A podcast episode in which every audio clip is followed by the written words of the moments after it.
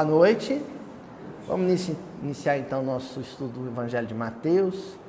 Mais um estudo no capítulo 12, um capítulo longo, um capítulo que dentro dele, nele em si, a gente constata aquela dinâmica que eu mencionei anteriormente do, do Evangelho de Mateus, em que se alterna ações de Jesus e discursos de Jesus. Esse tópico que a gente se encontra aqui, nesse momento que a gente está analisando, né? O versículo anterior, esse, a passagem, ela trata de um discurso de Jesus. Um discurso duro. Esse versículo de hoje, então, sabe o pegar pesado? Jesus pegou pesado, é um discurso duro. É um sacode. É um, sabe? Para despertar, para trazer lucidez. E eu quero lembrar, antes de ler o versículo de hoje, lembrar qual que é aquela palavra, aquele termo que está atravessando toda a passagem. Tanto na parte das ações, da cura que Jesus realizou, por exemplo, com o cego mudo endemoniado, como no discurso que ele inicia, que é a questão do verbo. Olha, nós já falamos aqui da maledicência, da calúnia, né, da coisa ruim, da coisa má que se diz sobre alguém, quase sempre em cima de fatos mentirosos, para desconstruir a ética, a moral, o nome, o bom nome que a pessoa tem. Nós já falamos aqui sobre o verbo malicioso, que é aquele verbo que joga uns contra os outros, aquele verbo maldoso que envenena. Nós demos até o exemplo do escorpião até porque a palavra em grego que Jesus se utiliza para usar o termo espalhar, ela é uma palavra em grego prima, com o mesmo radical semântico de escorpião. Então, existem pessoas que usam a palavra como o escorpião usa a cauda, para ferroar, para injetar veneno. Né? E a prova de que a linha de análise era essa mesma é o versículo de hoje, porque hoje já não tem mais muita metáfora. Hoje Jesus escancara o discurso. Se havia até então, por parte de quem acompanha pela internet ou aqui no, salão, alguma dúvida se o tema central do discurso era a palavra, era o verbo, hoje não tem mais dúvida. Correto? Vamos ver então como é que é? Mateus capítulo 12, versículo 34 raça de víboras. Raça de víboras. Como podeis dizer coisas boas sendo maus?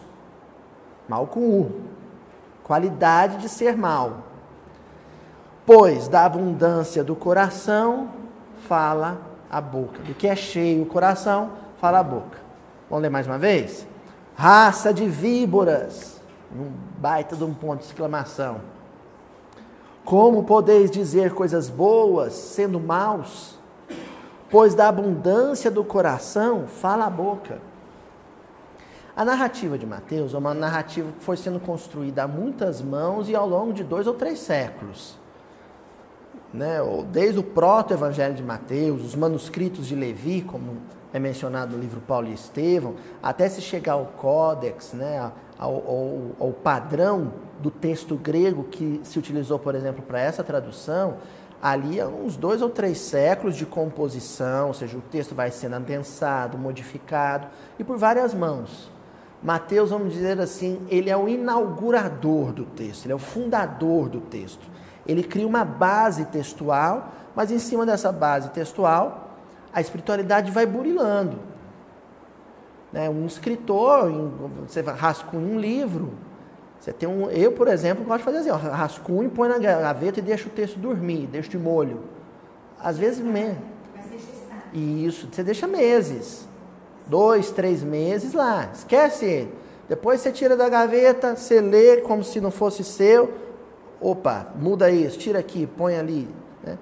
O, o Graciliano Ramos, ele dá um exemplo ótimo. Ele fala assim: nós devemos, nós escritores devemos escrever tal como as lavadeiras lá em Alagoas, que eu vi trabalhar várias vezes, né? Elas pegam o pano, esfregam com sabão, enxáguam no rio.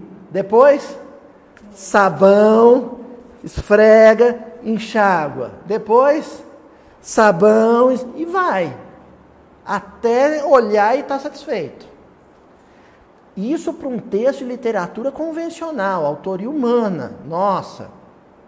Vocês imaginem só como é que foi esse processo, esse mesmo processo zeloso de composição e recomposição de um texto fundamental para o progresso espiritual do planeta Terra. Para uma escritura sagrada. Como é que foi isso? Não podia ter um autor só, começa por aí alguma coisa que, que as pessoas utilizam normalmente para desqualificar o texto bíblico, quer dizer, ah, não foi Mateus que escreveu, foi um monte de gente. Isso não desqualifica, pelo contrário. Aí você pega Gamaliel, pega Paulo, pega Lucas, pega Marcos, pega Estevão, pega essa turma toda fazendo cópias à mão. É claro que quando eles viam alguma coisa que não estava legal, eles mudavam, ainda bem que mudaram. Porque num curso de séculos, dois, três séculos, o texto chegou numa fórmula ideal. Luiz, por que, que você fez essa introdução sobre a forma como o texto foi sendo composto? Porque existe o dito e o não dito. E às vezes o não dito no texto revela alguma coisa dele. Por exemplo, sempre que Jesus vai se dirigir de forma incisiva, quase sempre que ele vai se dirigir de forma incisiva, como ele faz nesse versículo, o narrador bíblico cuida dizer: e dirigindo-se ou voltando-se para a multidão. E então disse aos fariseus: ele sempre especifica quem é o público. O auditório que está acompanhando esse discurso, a gente já sabe, era formado por três categorias de personagens: o antagonista, o fariseu, a turba, a multidão, e os discípulos que, para onde Jesus fosse, eles estavam juntos, certo? Aqui nesse versículo não especifica, o narrador tem o cuidado de não especificar para quem Jesus se voltou. O que, que isso quer dizer? Que é para todo mundo, que esse aqui foi geral. E isso é muito revelador do que se está dizendo aqui. Essa fala dura de Jesus não é uma fala para antagonista só. Não é uma fala para a multidão só. É como se nas entrelinhas, subliminarmente, estivesse sendo dito: isso que vai ser dito, que eu estou afirmando aqui, serve para qualquer um. Qualquer um. Amigo do Evangelho, inimigo do Evangelho. Ou que ignora o Evangelho. Ou que não leva o Evangelho a sério. Para qualquer um. Serve geral. Qual a palavra que nós vamos destacar, colocar em alto relevo para análise e que vai descortinar o versículo todos, todo? Víboras. Você sabe a diferença de víbora e cobra, né? Então, as serpentes. Uma cobra é uma serpente, mas nem toda serpente é uma cobra. A víbora é uma serpente, mas não é uma cobra. A jararaca, né, a surucucu, a cascavel, são víboras. Agora, por exemplo, a, a caninana, famosa caninana, ela é uma cobra, ela não é uma víbora. Sabe por quê? A carinana ela é agressiva, extremamente agressiva, tá? dá o bote, mas ela não tem veneno.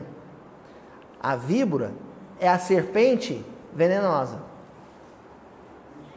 E que tem presas retráteis, elas, as, as presas são curvas e se escondem no céu da boca. Quando elas armam para o bote e elas cravam, aquela, aquele designer, aquele design da presa é justamente para aprofundar o golpe, para o veneno penetrar. Isso. É a víbora. Então Jesus não está falando aqui de qualquer serpente. Ele está falando especificamente daquelas venenosas. E tem um dado curioso: as serpentes de regiões áridas, desertos, sertões, elas normalmente são mais letais que as serpentes de floresta tropical, por exemplo. Por quê? Porque é tão raro, é tão raro a presença de uma presa, o ambiente é tão inóspito, que quando ela encontra, não, ela não pode deixar a presa escapar. Tem que ser um bote que ela vai ter aquela presa. Entendeu? Não é, o alimento não é abundante. Então elas são extremamente letais. Uma cascavel do deserto, ela é muito mais venenosa que uma de uma mata fechada. É terrível. Sentiram o drama do que está sendo dito aqui? Jesus está falando assim: Oi, Chico, acordou, meu filho? Acordou, está ali prestando atenção, né? Deixa quieto, vão ignorar. O Chico não está aqui, gente. Então, Jesus está dizendo assim: suas cobras venenosas. Oa! Imagina Jesus olhando zangado para você. É um zangado de anjo, né? De anjo sublime, de Cristo. O que dá mais medo. Imagina ele olha sério, grave, né? Profundo para você. Fala, sua cobra venenosa. Você tá louco, né, Zadel? Você, exatamente, vai te despir, né, espiritualmente. Vai te desconstruir completamente na frente dele. Você, você vai dizer que não. o lance aqui é que você tem que inequivocamente concordar. Aham, sou mesmo, hein? E aquilo te põe para pensar séculos. Acho que a turma do auditório presente, de corpo presente, tá com esse negócio na cabeça até hoje sua cobra venenosa. Agora, o que a gente tem que descobrir, que é grave, é que Jesus não ia falar alguma coisa tão grave à toa, não ia. O que a gente tem que descobrir aqui, discutindo, é por que a víbora? Por que especificamente a víbora? Porque ele usa esse animal como metáfora. E ele está se referindo a que tipo de veneno? Ao quê? Bom, a gente, a gente sabe mais ou menos qual que é o norte de todo o discurso dele nessa passagem, qual que é? Palavra. Então a gente já sabe por onde seguir. A gente sabe que, que caminho trilhar para entender isso. Tá bom? Bom, eu vou dar uma dica. Quer entender essa palavra de Jesus, essa frase de Jesus? Vai em Atos dos Apóstolos, um livro da autoria de Lucas, mas que não está dentro do cânone dos quatro evangelhos. Ele é, está dentro do conjunto do Novo Testamento, mas ele é a parte disso, é uma segunda autoria de Lucas dentro do Novo Testamento. E lá no capítulo 28, nos versículos 3 e 6, vai narrar um episódio experimentado por Paulo. Que quem leu Paulo e Estevão vai estar bem lembrado. O que, que rolou, o que, que aconteceu. Paulo já tinha sido preso, estava se dirigindo para Roma. Lá ele ia ter uma entrevista com o imperador, com Nero. Ele fez uso do título de cidadania romana para exigir isso, era um direito dele. Ele falou: não, se é para ser condenado, eu quero ser condenado em Roma. Claro que ele tinha intenção de, poxa, o único lugar que eu não visitei ainda a minha proposta de evangelização foi Roma. Eu vou para lá nem que seja como condenado. E aí ele pediu, falou, oh, eu sou cidadão romano, eu apelo para o imperador. Eu quero ser julgado diretamente por ele. E aí ele parte. Só que como ele tinha feito boas amizades, até mesmo entre os seus algozes, né? Os algozes eles vão aportando, né? Porto por porto, normalmente das cidades que ele tinha visitado, para ele despedir da igreja que ele havia fundado. E aí, num dado momento, ele fala para o almirante lá do navio, falou, olha, eu acho melhor a gente agora ancorar aqui e ficar aqui até passar o inverno, esperar uns, uns três meses. Por quê?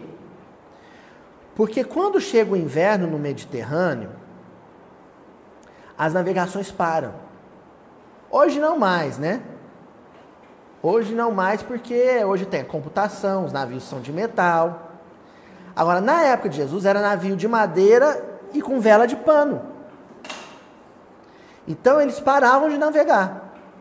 Só que o, o chefe, o almirante lá da embarcação, não quis obedecer o, o Paulo. Obedecer não. Ele não quis acon ser aconselhado por um prisioneiro. Então ele insistiu. Já eram os ventos de outono, final de outono, início de inverno. Insistiu em partir. E aí o que aconteceu com o barco?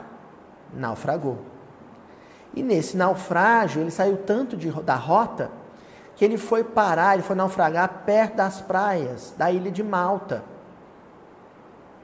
E aí teve os sobreviventes lá, alguns oficiais né, romanos, algumas autoridades romanas, a tripulação, os operários do navio, mas também os próprios prisioneiros. Todo mundo foi parar nas praias de Malta. E foram acolhidos, né, tiveram a hospitalidade dos habitantes, os nativos da ilha. E aí o que acontece é que numa dada noite, Paulo, os prisioneiros, eles não vão para as moradias, para as casas dos, né, das autoridades locais da ilha de Malta. Eles têm que acampar, então eles vão para a praia. E aí lá na praia, Paulo, que era um sobrevivente da selva, sabe esses reality shows que o cara ele vai para a selva com uma faca e passa 15 dias lá e constrói um, um, uma cobertura duplex lá, só com madeira da floresta. O Paulo era desse tipo, meio Chuck Norris, sabe? Como ele estava acostumado com, com mata, com rio, com frio, ele já começa a pegar madeira para fazer fogueira. Ele sabia que à noite eles tinham que lutar contra a hipotermia. E aí, na hora que ele começa a reunir madeira e falar para o resto do pessoal: olha, aqui na praia, para acampar, a gente tem que fazer fogueira ele vai meter a mão numa madeira, num, num feixe de, de, de gravetos, e aí o que acontece? Uma víbora abocanha a mão do Paulo. Tá certo? E aí? Que, que nós vamos fazer agora? Nós vamos pegar o texto de Atos dos Apóstolos, vamos pegar algumas nuances, alguns detalhes que Lucas deixa ali para a gente tirar o coelho da cartola. Depois nós vamos lá no Paulo Estevão pegar a mesma narrativa e fazer a mesma coisa com a autoria do Emmanuel. Porque no descortinamento dessa passagem de Paulo na ilha de Malta, quando a vibra abocanha a mão dele, nós vamos ter os elementos para compreender o que Jesus está dizendo. Querem ver? Então lá, Atos dos Apóstolos. Paulo reuniu um feixe de gravetos e quando colocou no fogo, saiu uma víbora por causa do calor e se prendeu à mão dele. Isso está em Atos Apóstolos. Tem mais coisas, nós vamos ler o resto da narrativa toda, só que vamos parar por aqui. Por quê? Qual que é a primeira tarefa que Paulo desempenha ali em meio à escuridão e ao frio? O que, que ele cuida de fazer? Fogueira? Mas para acender a fogueira, o que, que ele tem que fazer primeiro? Aqui fala. Ó. Reuniu um feixe. Eita, que evangelho, gente, é, é zipado. Quando você descompacta o negócio, tipo, sabe o computador do Tony Stark, assim. Você... Olha só, reuniu um feixe. Cada varinha, cada graveto é uma individualidade. Reunir um feixe é a metáfora mais feliz que se podia ter para o trabalho que Paulo realizou com o Evangelho. O que Paulo fez foi reunir. Tava os espíritos entusiasmados com a causa do bem estavam dispersos pelo Mediterrâneo afora. Quando Paulo parte em viagem, o que ele vai fazendo é juntando Silas, Lucas, Timóteo, Apolo. Não é assim? A própria igreja de Jerusalém, por causa de um racha, um cisma, ela tinha dispersado. Paulo vai lá, não, vem cá João, vem cá Barnabé, vem cá Pedro, vem cá Felipe, e ele vai montando um fecho humano um feixe de corações. Essa era a síntese do trabalho dele. Jesus queria que ele reunisse todos os espíritos, espíritos reencarnados com esse compromisso com o Evangelho e que estavam dispersos. precisava de um espírito forte, com fibra moral, para reunir esses feixes espalhados. É o que ele está fazendo. E fazendo para quê?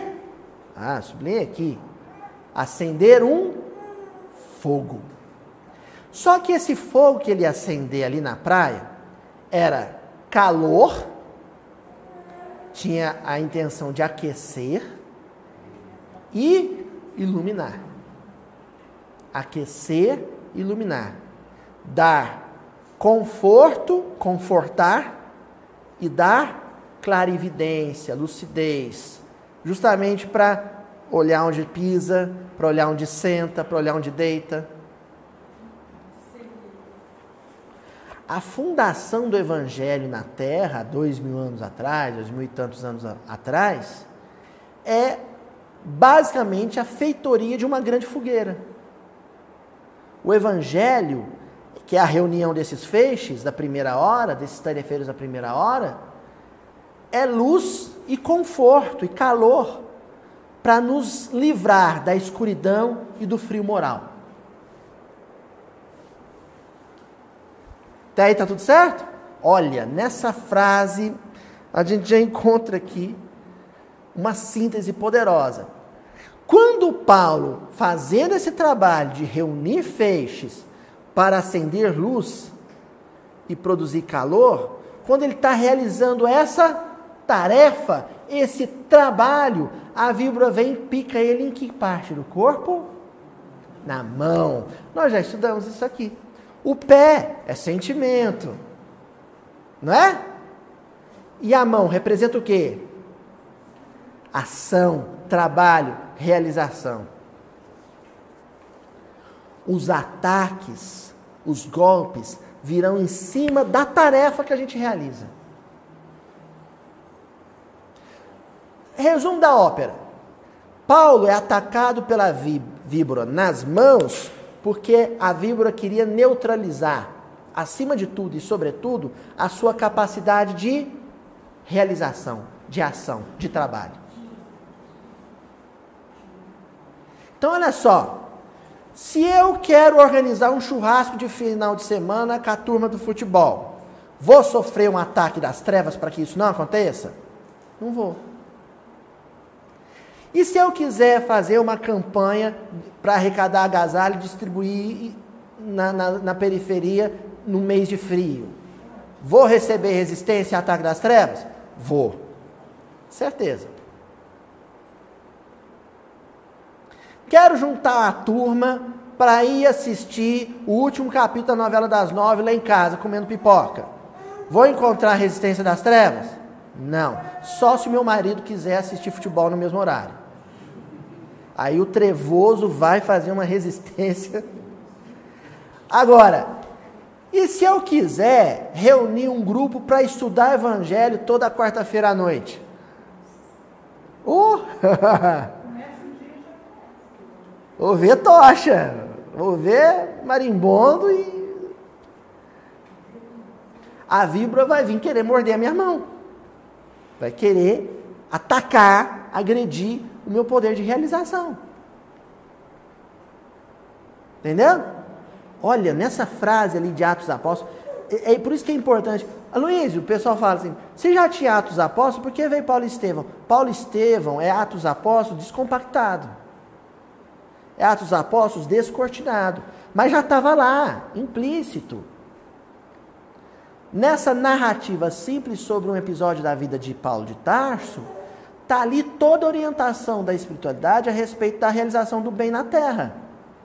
Qualquer um que queira reunir gente, reunir feixes, para que o evangelho se acenda no mundo, iluminando e aquecendo corações, vai ser atacado por víboras, e justamente no seu poder de realização, no seu potencial de realização.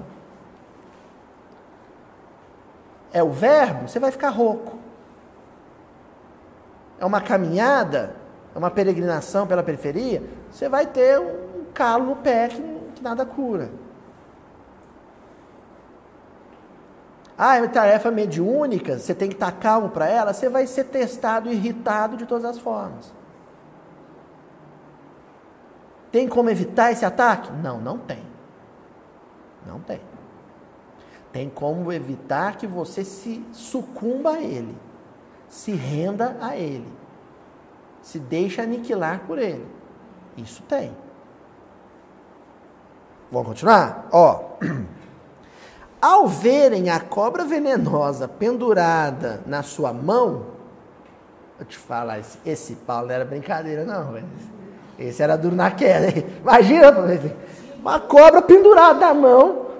Ele ah, me picou. Eu ia fazer um escândalo.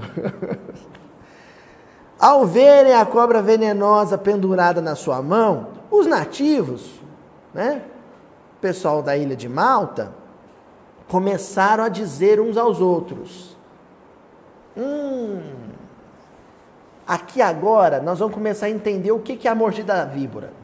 Começaram a dizer uns aos outros. Sabe o que aconteceu em volta de Paulo? Falatório, conversação. Ó, oh, um começou a comentar com o outro.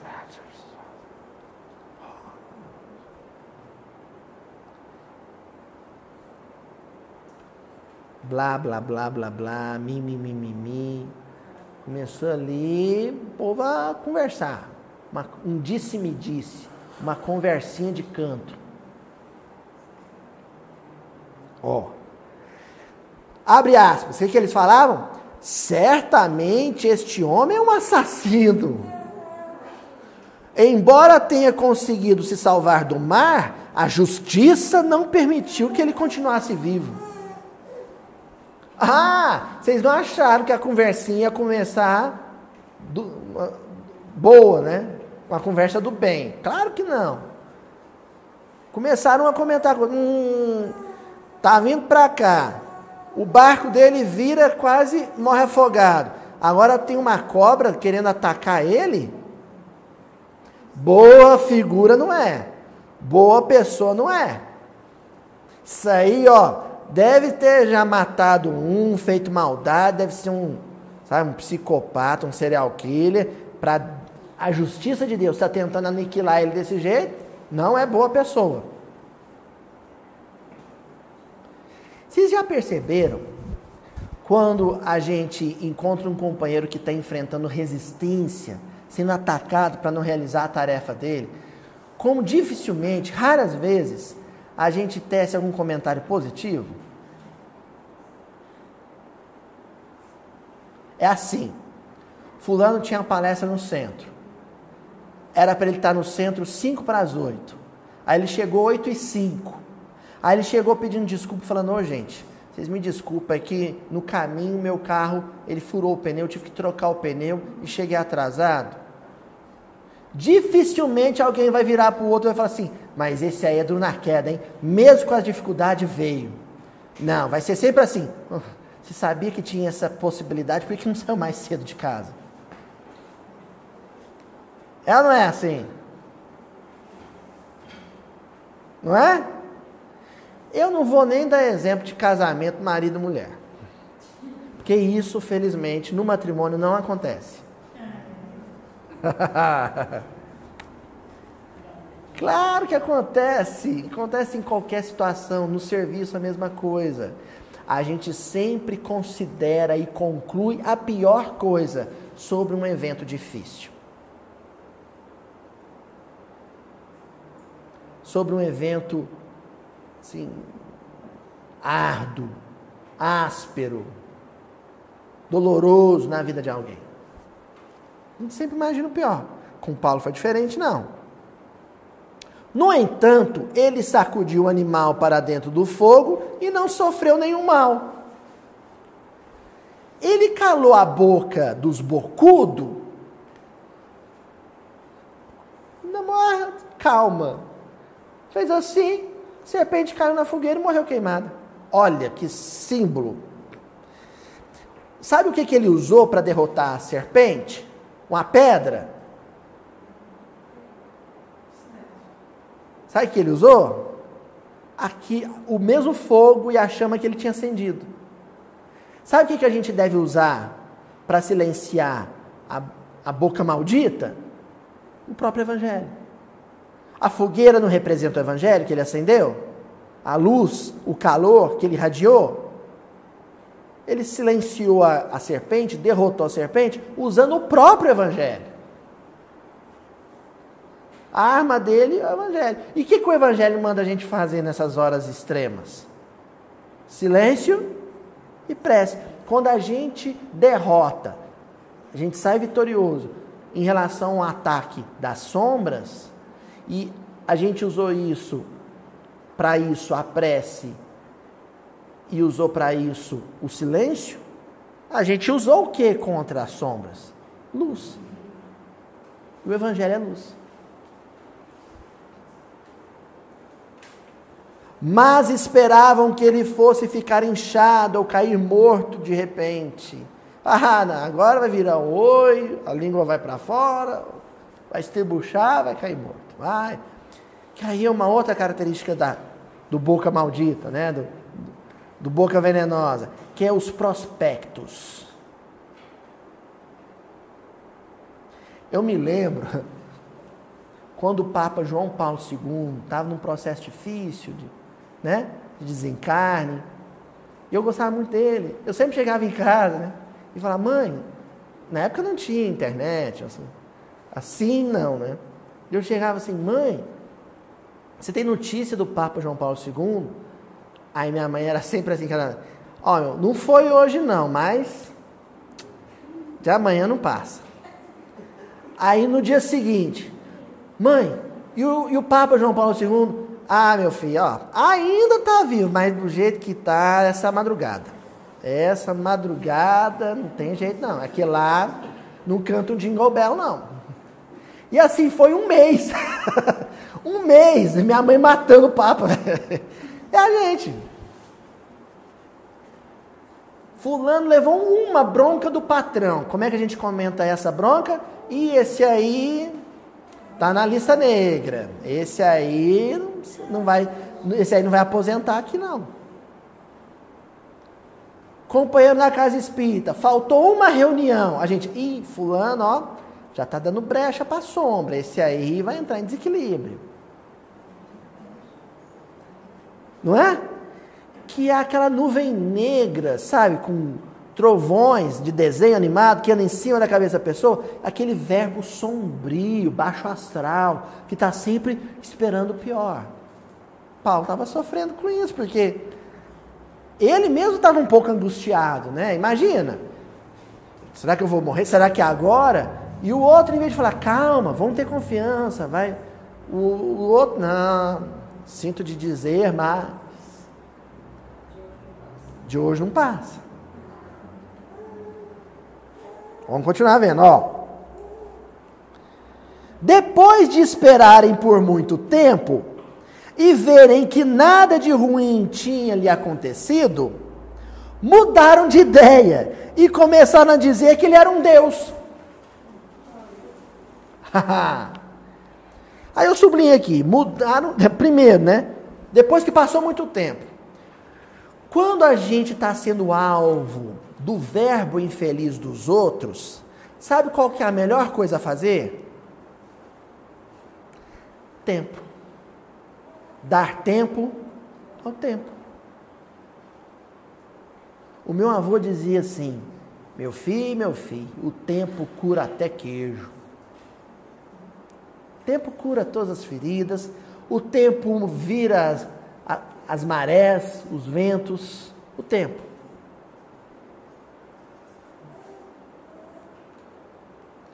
O Paulo simplesmente esperou.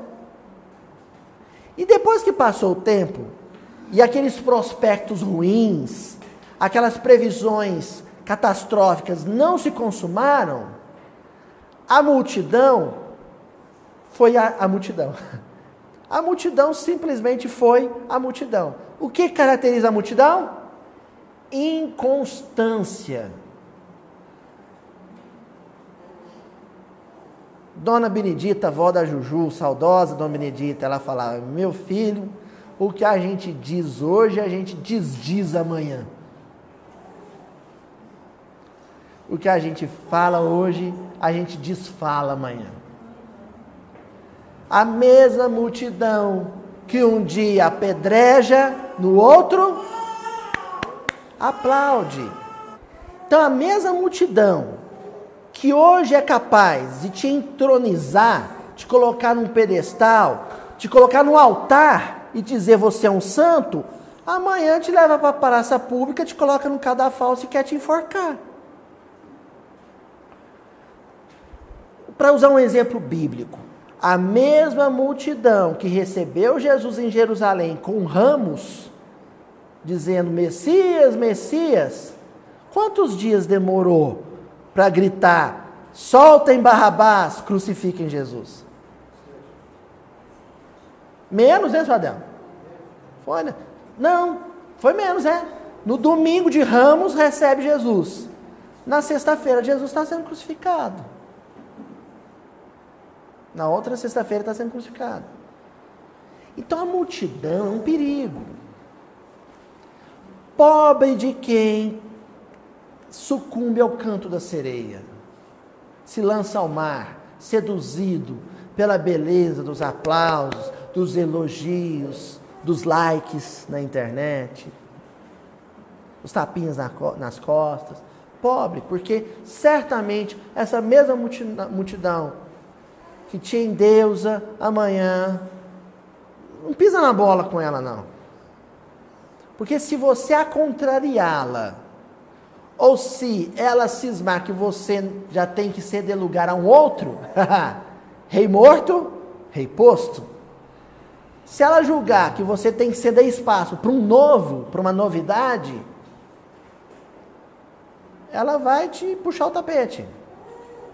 Agora, no caso aqui de Paulo foi o contrário, que também é frequente. Quando a multidão estiver te malhando, te atacando, te condenando, não esquenta não. Que amanhã você cai nas graças do povo. Montanha russa, gente, ó. Altos e baixos. Quando eu falo multidão, isso vale para celebridades do, da televisão, do rádio, da internet, mas isso vale até para a vida familiar. Isso vale, inclusive, para o ambiente profissional. Hoje o chefe te elogia, os colegas te aplaudem. Amanhã você está no RH. Eu fico com, pena de quem morre pela empresa, sabe? Fala, não, Tatiana.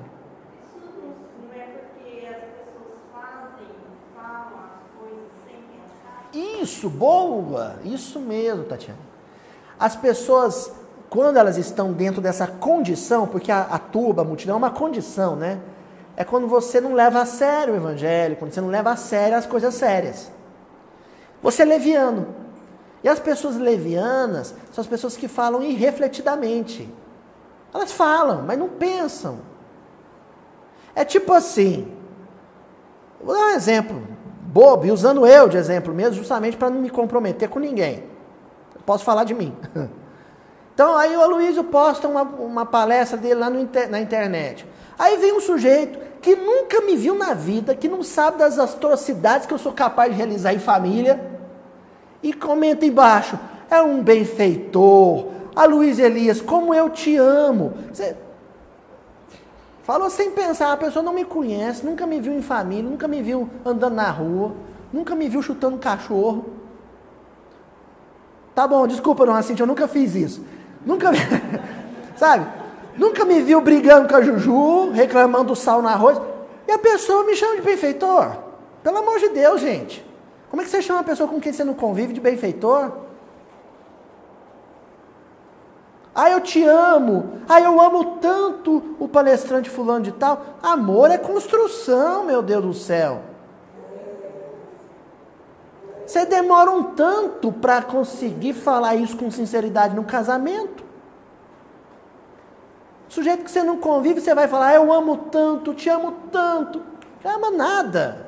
Você está querendo fazer média com ele para ganhar um selfie. Não ama nada. Você viu ele no palco falando bonito.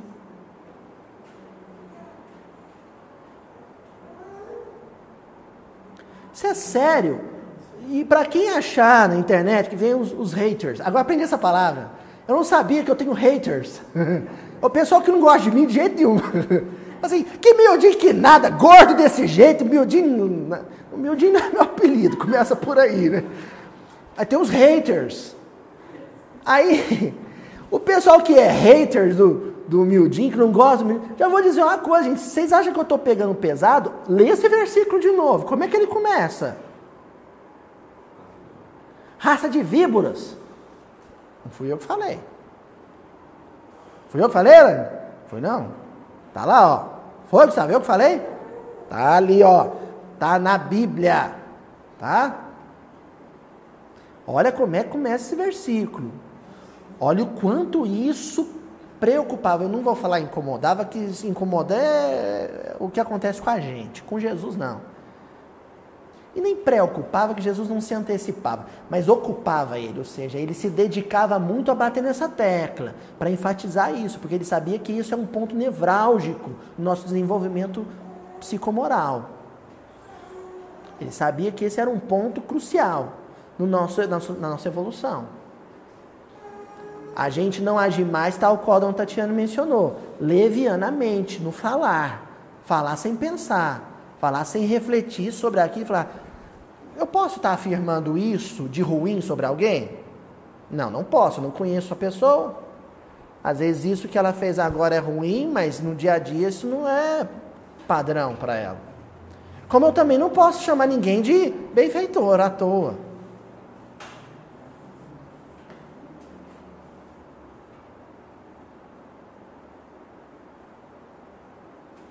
Os dois cuidados, entenderam? Não sai chamando ninguém de vagabundo, mas também não sai chamando ninguém de benfeitor. Haja com naturalidade, com espontaneidade, considerando o outro dentro daquilo que o outro é, nem mais e nem menos. Tietagem é um negócio antievangélico. Linchamento também.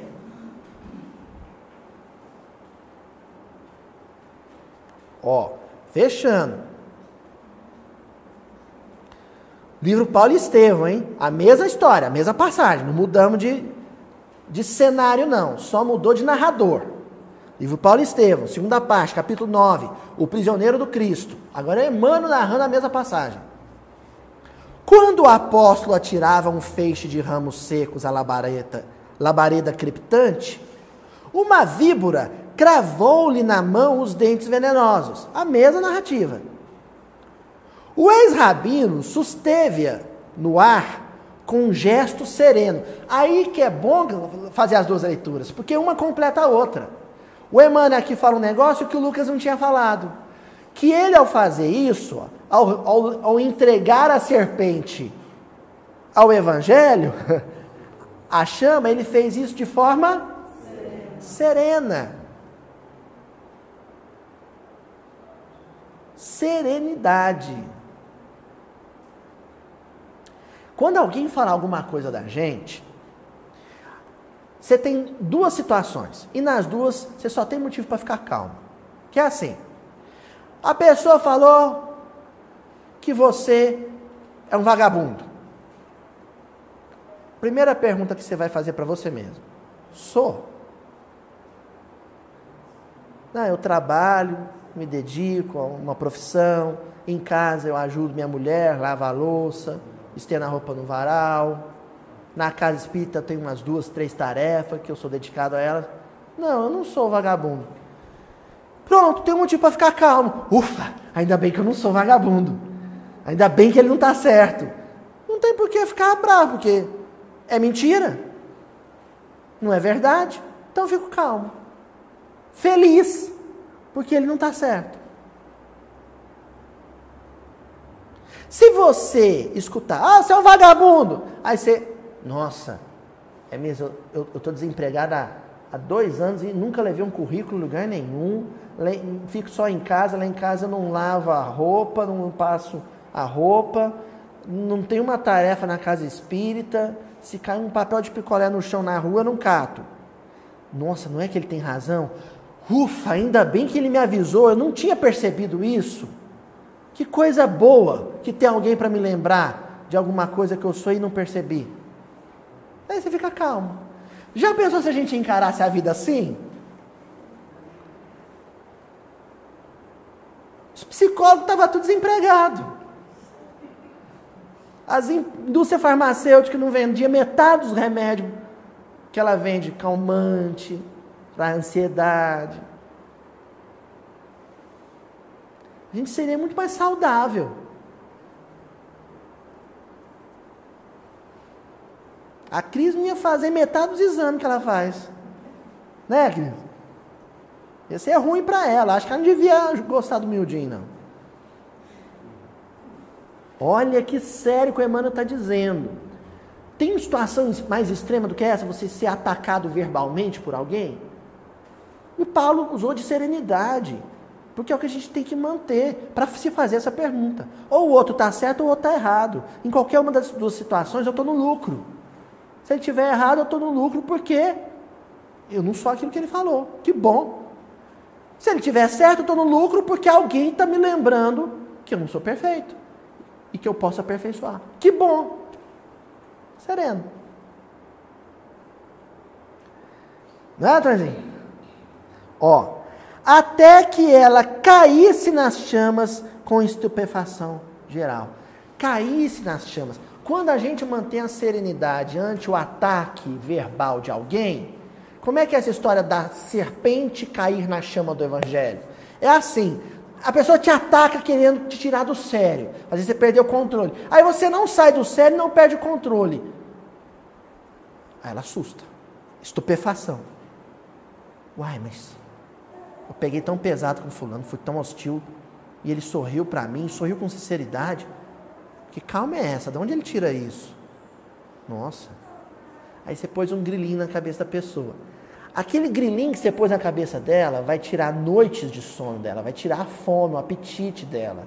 Ou seja, ela vai arder por dentro, ela vai queimar por dentro. Nossa, mas, nossa, agora eu fiquei mal com isso. Até que um dia que ela chega para você e fala: Fulano, aquele dia eu falei aquilo para você, depois eu fui para casa, você teve uma atitude tão legal, eu pensei bem, eu fui agir irrefletidamente, você me desculpa. Pronto, queimei a serpente. O Evangelho queimou a serpente. Com a serenidade, o silêncio e a prece, eu queimei a víbora. Derrotei a víbora. Porque a víbora não é a pessoa. A víbora é o verbo usado com maldade. Se eu aniquilei a maledicência no outro, eu derrotei a víbora. Eu não tenho que derrotar o outro. Eu tenho que derrotar o mal com L. Entendeu? Continua, Emmanuel. Diante do prognóstico dos nativos da ilha, e eu gostei da palavra prognóstico, porque o Emmanuel aqui, como essa, essa narrativa apareceu primeiro em Lucas, e Lucas era médico, é impressionante quando a gente pega o texto de Lucas em grego, a quantidade de termos médicos que Lucas usava. E Emmanuel, genial, genial, ele, como é uma narrativa lucana, ele pegou um termo e usou um termo médico. E foi legal ele usar esse termo, sabe por quê? Vocês, já, vocês sabem que todo brasileiro é técnico de futebol, né? Todo brasileiro sabe o que devia ser feito no time para o time ganhar. E todo brasileiro é meio médico. Não pode chegar um perto de você e falar que está com dor no ombro, que você já receita remédio, dá o diagnóstico, o, pro, o prognóstico, dá, já fala o que é para fazer, o terapeuta, depois fala assim, depois você me liga para contar se deu certo, que ele ainda quer, né? Ganhar os créditos e, e depois fala assim, ó, pro próximo, ó, eu já dei essa receita para uns quatro e curou. Vai na minha. E aí nessa, você salva dois e mata duzentos. Então, prova de que de médico e louco, todo mundo tem um pouco, né? Duas vezes você foi médico, duzentas você foi maluco, né? Falou pro fulano, toma esse remédio. Então os prognósticos nossos são incríveis assim. Como a gente tem receitinha para o outro, né? E como a gente já mata, dá testado de óbito para o outro, já mata, mata. Ó, esse casamento seu aí, ó, nesse andar da carruagem, sei não, acho que o fulano vai te largar. Ele não vai te aguentar, não. Prognóstico. Você está dando um atestado de, de óbito já para aquele casamento. Ô fulano, aí, sei não, viu? O chefe te olhou torto na reunião, acho que final do ano ele vai te dispensar, já vai se, se ajeitando aí na vida, porque você não vinga na empresa, não. Prognóstico. A gente conversa muito fiado. Não é, Janaína? Então, conversa o tempo inteiro. A gente pensa, tudo que a gente pensa, não necessariamente a gente precisa falar. Porque o caminho de educação do pensamento e do sentimento passa primeiro pela boca. Primeiro você começa a segurar as pontas na boca, na língua. Aí depois, isso já vai te habilitar, te adestrar a fazer o mesmo exercício de filtragem no pensamento. Aquele controle que você exerceu sobre a palavra falada, você começa a, hoje em dia digitada também, né? WhatsApp, né? comentários do Facebook. Aí você começa a filtrar o pensamento.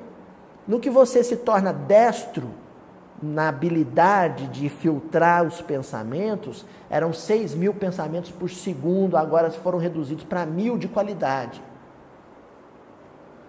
Aí você começa a filtrar também sentimento. Quando você menos espera, você se tornou um ser humano educado, no sentido lato da palavra educado. Continua Emmanuel. Timóteo aproximou-se mais intimamente e buscou cientificar do que diziam a seu respeito. Gente, não tem pessoa que mais gostava do Paulo do que Timóteo. Acho que igual ele, só Abigail. Timóteo era alucinado com Paulo. No entanto, aqui ele foi vigilante. Muitas vezes a gente faz chegar no ouvido de pessoas que a gente gosta, a pretexto de gostar, informações, coisas, coisas que se diz sobre a pessoa que ela não precisava saber. Estavam falando asneira sobre Paulo, o Timóteo não precisava. Ele usou de maldade o Timóteo? Ele queria o mal? Não queria, ele queria o bem.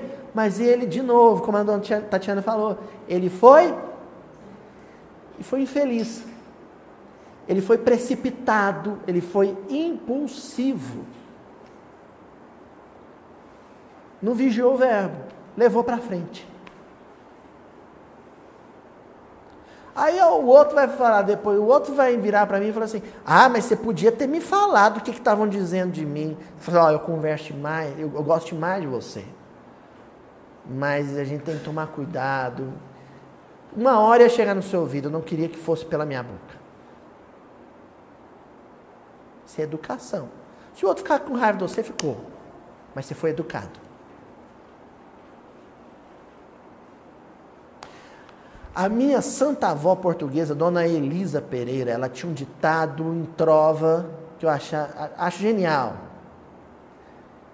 Ela dizia assim: Meu amigo, nunca contes teu segredo a ninguém que esse amigo tem amigo e o outro amigo, amigo tem. E vai, boca para ouvido, ouvido para boca, boca para ouvido, ouvido para boca. Rádio Peão 106,9 MHz.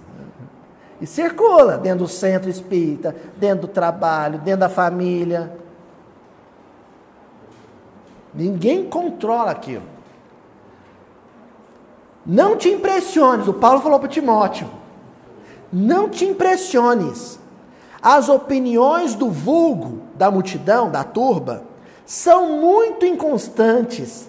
Tenho disso experiência própria. Olha, era para o Paulo se impressionar, o Paulo ficar mal com aquilo, o Paulo falar: eles estão falando isso de mim, Timóteo, que eu vou morrer. E chorar.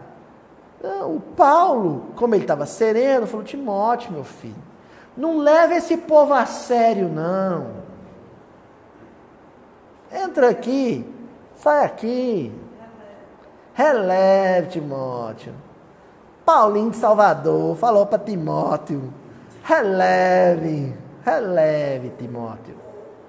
Releva, nós estamos aqui nessa praia de Malta, vamos curtir essa brisa.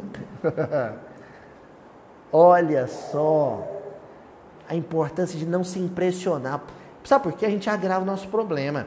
Paulo já estava com muito problema, gente. Ele era condenado, estava indo para ter uma entrevista com Nero, que era maluco, doidinho de pedra. Já estava com tanto problema. Se ele ainda fosse sofrer com a cobra que picou ele, que o povo estava falando que ele ia morrer, existe, assim, dos nossos problemas todos, uns 80% a gente pôs no próprio ombro por conta própria. Pela nossa incapacidade, a nossa incompetência em relevar. Deixar passar. Incúria. Né? Fraqueza moral, falta de fibra moral de não levar a calúnia, a maledicência alheia tão a sério, tão a ferro e fogo.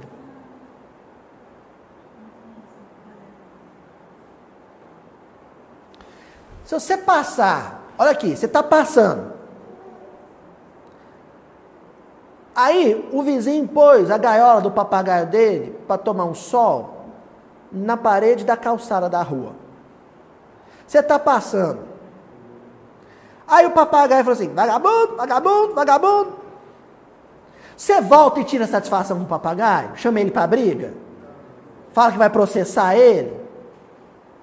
Por que não? Você leva a sério? É perigoso você dar uma risada. Não é? Gente, tem gente que repete o que ouviu que nem papagaio. Não dá para levar a sério, só está repetindo o que ouviu.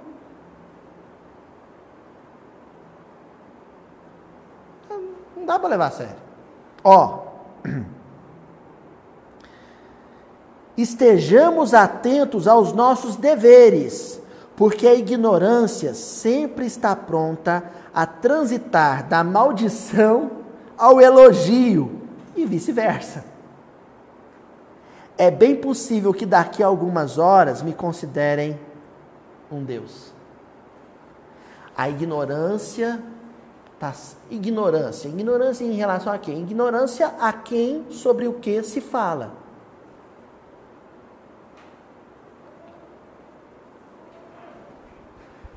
Porque você fala mal do outro, você não conhece o outro em, em profundidade para falar mal. Você fala muito bem do outro, você não conhece o outro em, em profundidade para falar tão bem do outro. Então, na verdade, você fala como quem ignora. Você é ignorante em relação à intimidade do outro. Então não fale nada. Só ame.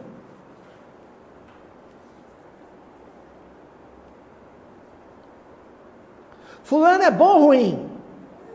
Ah, não sei, só sei que eu amo ele. Porque o amor independe de uma coisa ou da outra. Fulano presta ou não presta? Não sei, eu amo ele. Ponto. Se ele presta, eu amo. Não porque ele presta, mas porque ele é ele. Se ele não presta, eu o amo. Mesmo assim. Então não faz diferença. Sabe? Mas a gente tem sempre que estar exercendo juízo de valor. Tem sempre que dar um atestado de, de idoneidade, de, ou um veredito condenatório para quem quer que seja. Sempre a gente tem que absolver ou condenar as pessoas. Como se o nosso verbo tivesse o poder de fazer o outro deixar de ser quem é. Não tem. Eu gritar para o mundo inteiro que o político é corrupto não vai fazer ele deixar de ser corrupto. e eu gritar para o mundo inteiro que o político é maravilhoso, não vai fazer ele ficar um pouquinho melhor. Porque a tarefa de crescimento ela é pessoal e intransferível. Encerramos aqui o Paulo e Estevão. Aí, para a gente finalizar, eu vou lá no livro Indulgência, no capítulo 16, em que o Emmanuel comenta esse versículo. É raro acontecer, né? Eu trazer o Emmanuel comentando o próprio versículo. E ele está comentando esse, Mateus 12, 34. E o título da lição é Pela Boca. E ele começa dizendo assim: É pela boca que vazamos da alma desprevenida os tóxicos, os tóxicos da maledicência, e é ainda por ela que arrojamos de nosso desespero os espinhos da discórdia que levantam trincheiras sombrias entre irmãos chamados por Jesus à sementeira do amor. É da boca desprevenida, ó, que a senhora falou, que não pensa, que não reflete, é da boca desprevenida que jorra tóxicos da maledicência. Sabe o que, que sai da boca? Veneno. Veneno. As presas. É da boca que saltam de nosso sentimento mal conduzido as serpentes invisíveis da calúnia, envenenando a vida por onde passam. Nossa, se a vida fosse um reality filmado, quer dizer, é, a gente já até estudou aqui, né? Em função do fluido cósmico universal, mas que a gente pudesse assistir da nossa casa. Você vai, fala suas verdades ou fala sobre alguém e depois em casa você pega e vai assistir quando aquilo chegou no ouvido da pessoa. Se nós víssemos a pessoa no quarto, debaixo do chuveiro, chorando por nossa causa, a gente ia repensar o uso que temos feito, feito na nossa boca.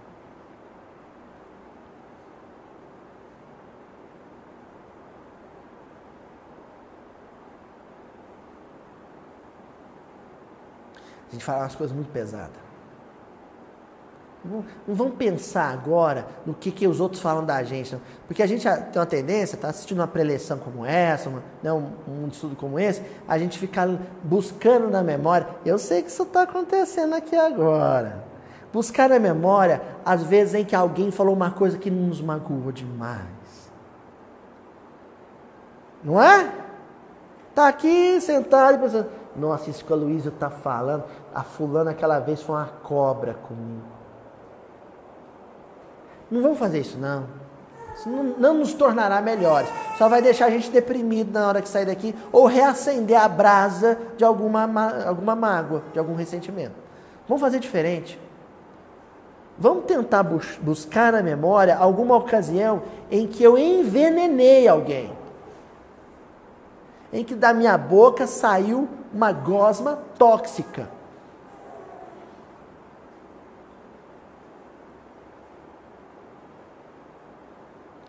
Tenta buscar na memória uma, uma ocasião em que a pessoa chega e fala assim: Nossa, você falou isso de mim. E eu, sem graça, falei: Eu? Falei não, mas tinha falado. E depois fiquei, ó, apertado. Uma situação difícil. A nossa tendência nessa ocasião é ficar com raiva de quem levou para frente, né? A gente em casa está indignado. Você acredita, mãe? Que eu falei do fulano para o ciclano. E o ciclano foi e contou para ele. é difícil, rara situação em que a gente assume e fala assim, mãe, eu estou falando com a minha mãe porque ela é minha bode expiatória. Assim, mãe, eu não devia ter falado aquilo, mãe. Eu falei aquilo e o fulano levou para frente. Como eu fui infeliz. Mano, pega e encerra. A língua revela o conteúdo do coração.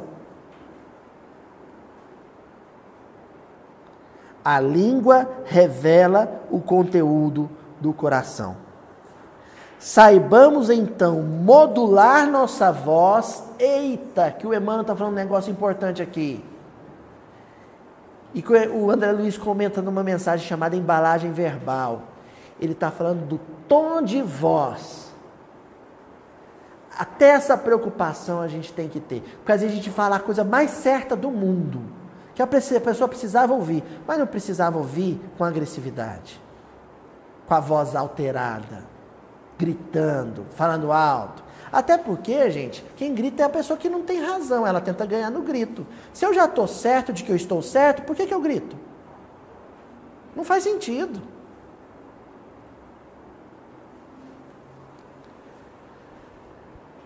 Modular nossa voz na bênção da serenidade, ó Paulo.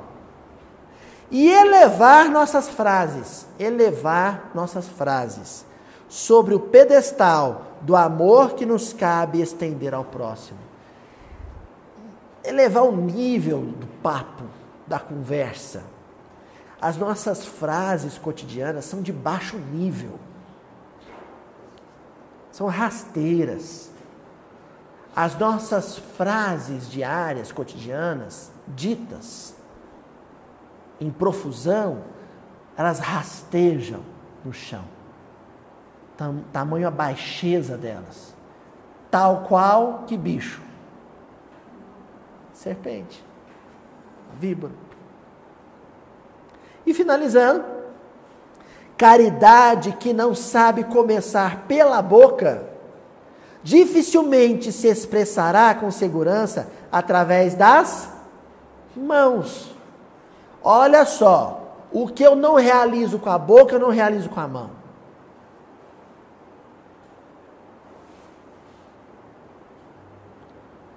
O bem que eu não faço com o verbo, eu não faço com as mãos, não faço com dinheiro, não faço com os músculos. Um processo pedagógico, é sequencial. Hoje dá para começar isso. Agora, fazendo a, pré, a prece, na hora que eu sair daqui, né? Aí eu entro no carro com a Juliana, o seu Demo entra no carro com a dona Joana. Na hora que for comentar a reunião, eu já, eu já vou tomar cuidado e não vou reclamar que o Chico perturbou a reunião inteira. Vou ser indulgente com Francisco. Eu prometo isso, gente, que eu não vou comentar com a Juliana que o Chico hoje está terrível. Pequenos exercícios botando o humor de lado, pequenos exercícios diários de não comentar nada sobre ninguém que não seja algo edificante.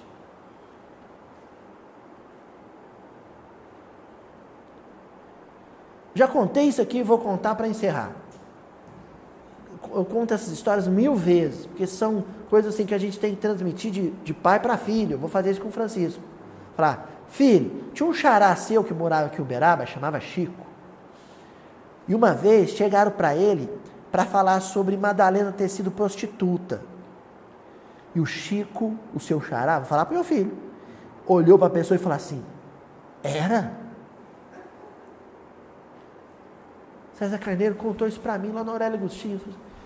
Falou, Chico, porque Madalena, quando ela era prostituta, o Chico olhou para ele e falou assim: Era? Uai, Chico, todo mundo sabe que Madalena era prostituta. Ele virou para o César e falou assim: eu não sei disso, não, meu filho.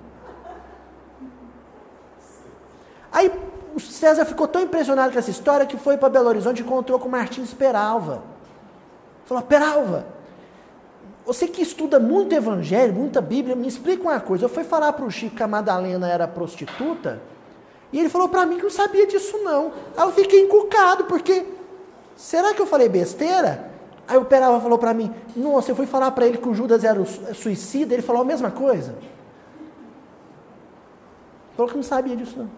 Aí o César falou para mim, falou, meu filho, eu cheguei à conclusão de que o Chico não gostava de comentar a vida pessoal nem dos personagens bíblicos, nem dos tarefeiros da primeira hora. O Chico não gostava de fazer com essas celebridades de luz o que a gente faz o tempo inteiro com o vizinho.